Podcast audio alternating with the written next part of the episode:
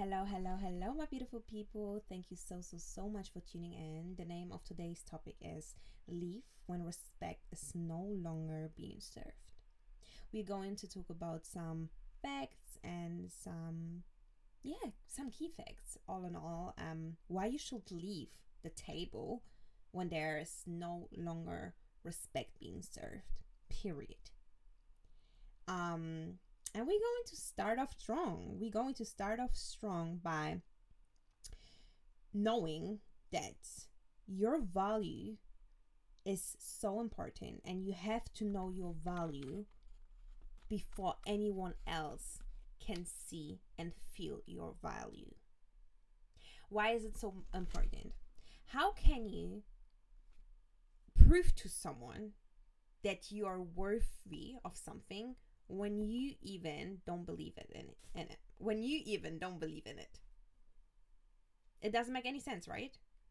So when you value yourself and when you respect yourself and when you walk around this whole earth with your head high with respect for yourself with knowing what exactly you bring to the table and who you are no one can mess with you. No one. Because when you respect yourself, everyone else around you can only respect yourself. Eh, sorry, you can only respect you. Because you show them how it how it gets done. Right? Another one, leave sooner than later. Trust me. How often do we look at our life situations that we've been in a couple of months, weeks, days, years ago, and we think, damn, honestly, I could leave so much sooner. Honestly, the respect wasn't being served in such a long time. I should have left earlier. And I know it hurts this feeling hurts because you think to yourself, you know what? I wasted so much of my precious time to this person, to this company that I'm working in, to anything that isn't serving me for a long time anymore. But I stayed because I had maybe had the hope that it will get better. Because maybe I was thinking, you know what? I invested so much time. It is really hard for me to leave now. But at the end of the day, we realize when we stay, damn, we stay a couple of weeks, a couple of months, a couple, even couple of years in this situation with the hope that it will get better, and we realize it will never get better. Matter of fact, it, it will even get worse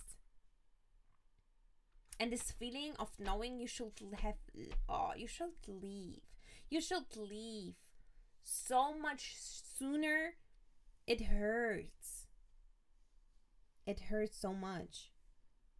Remember the situation and remember the feeling that you had. So you know you don't want to experience this exact feeling again. Okay? Because oof, it's a horrible feeling. It really is. And I know that everyone who's listening to this pod right now was at least once in their life in a situation like this. So you know how it is. You know how it feels. Another one is you have to fear, sorry, you have to face the fear of being rejected. Again, you have to face the fear of being rejected. Why do I say this in this episode? It's because when you face the fear of being rejected, you know, okay, this situation didn't serve me. This situation rejected me. It's cool though. I will go to the next one. But because you have to try, you have to try to find the peace. You have to try to find a circle. You have to try to find a place where you feel valued and you feel uh, respected. And you will only experience this when you actually try to find people, to find companies, to find workplaces that actually value you. You have to try. But you cannot try if the fear of rejection is holding you back. You know? So when once you face the fear of being rejected, you can finally start your growth process. You can finally start to evolve in situations, in in things, in in people, in companies, in wherever you are in, in life right now. You can finally start to evolve and finally can start to show, okay, I am worthy. I am a person worth worth of being respected, worthy of being respected. I myself, I respect myself so much that I hold my head high and then I show you who I am. And if you respect it, then cool. If you don't, bye bye. Period. I'm gone. You know? So, in order to experience something, you have to, or experience not something, this is big, experience this, you have to face the fear of being rejected. I always say rejection isn't even real, to be completely honest with you. Because at the end of the day, rejection is God's protection. And whatever or, or whoever is rejecting you, just know something better will come to you sooner or later. Because this was a form of God's love towards you. He protected you in this situation. He said, You know what? It's cool though. They rejected you. Ugh, it's cool. The next one will love you. The next one will be even more better, even more better paid, even more better loved, even a better peace of mind. Because God knows what He's doing. And God is only opening doors for you where you are being valued and respected. But you have to show up for yourself first. Okay? Don't sit at a, ta- at a table where you aren't welcomed. Get up and build your own. Get up and build your own.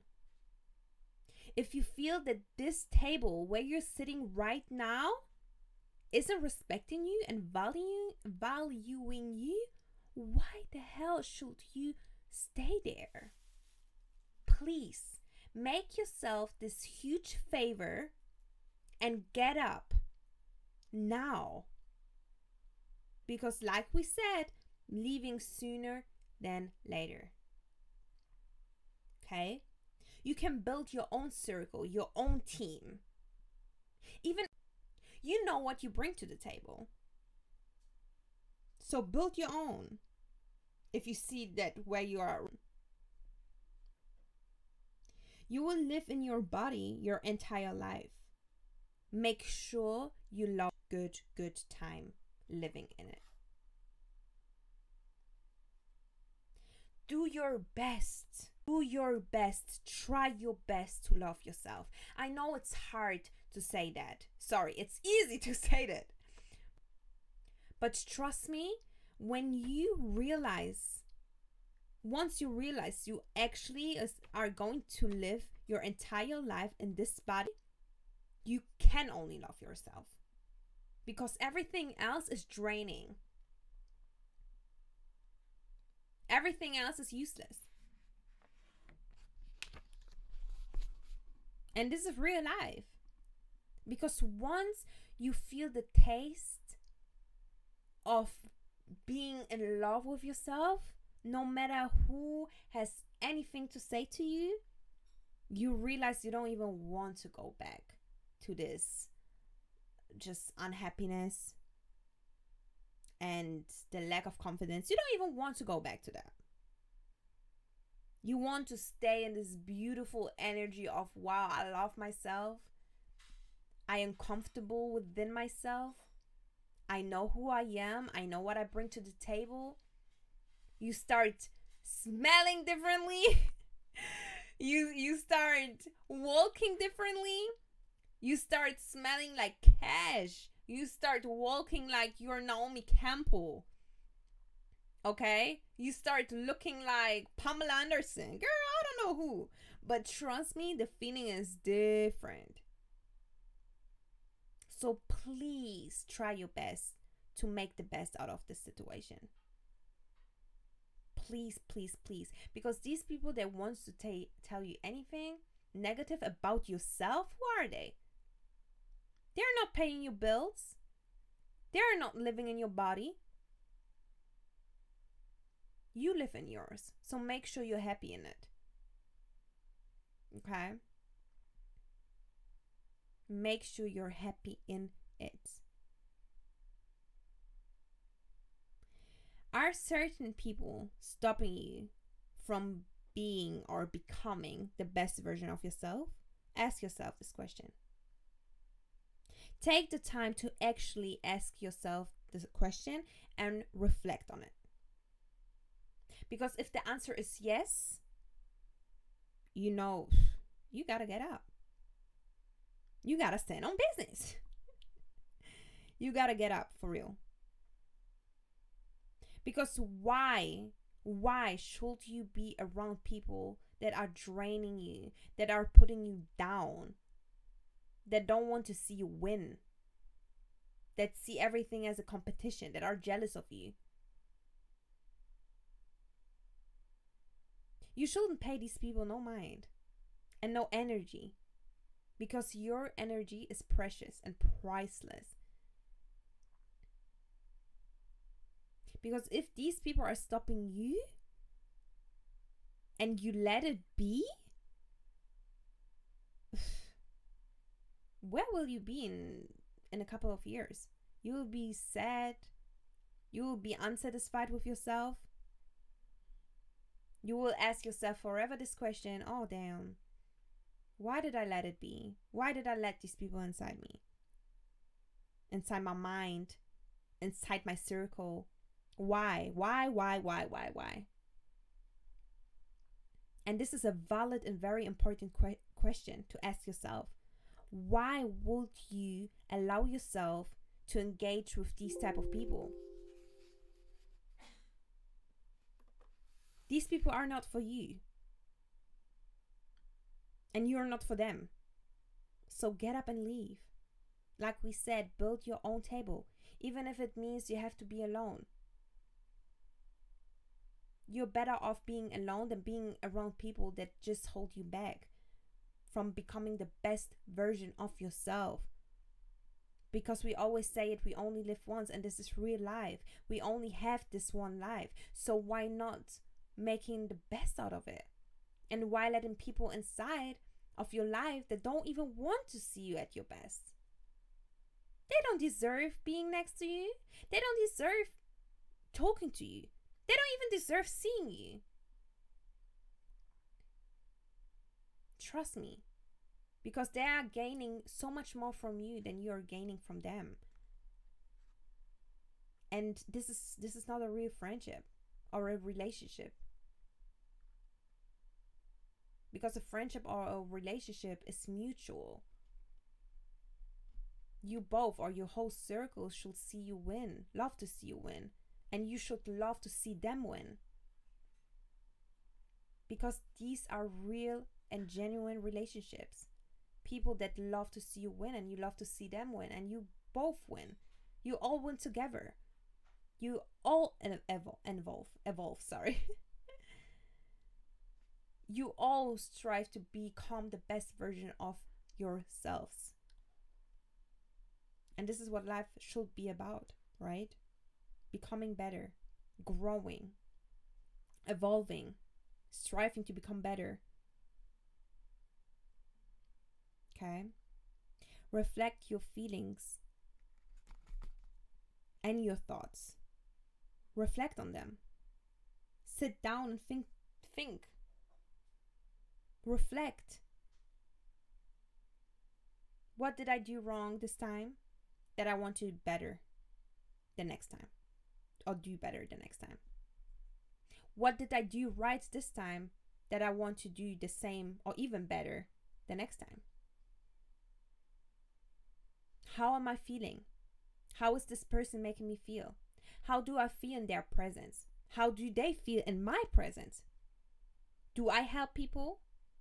Are these people in my circle helping me? What do I bring to the table? All these questions are important things or questions to ask yourself and reflect on yourself. Okay? And the last and the last but not least on the list today is respect yourself so you can teach them how to respect you. Respect yourself so you can teach them how to respect you.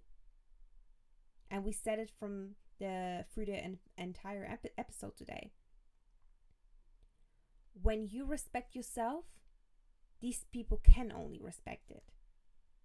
Because you set the tone how to talk to you, how to respect you, how to value you. So make sure you set the tone correct and right. Treat yourself how you want to be get treat, be treated. Sorry. Treat yourself how you want to be treated. Is the key for or to today's episode. Okay? Show them who you are. Show yourself who you are. Believe it. Live it. Okay? Thank you so much for tuning in, guys. I wish you the best. And yeah, just have a wonderful day. And I see you hopefully in the next episode. Bye.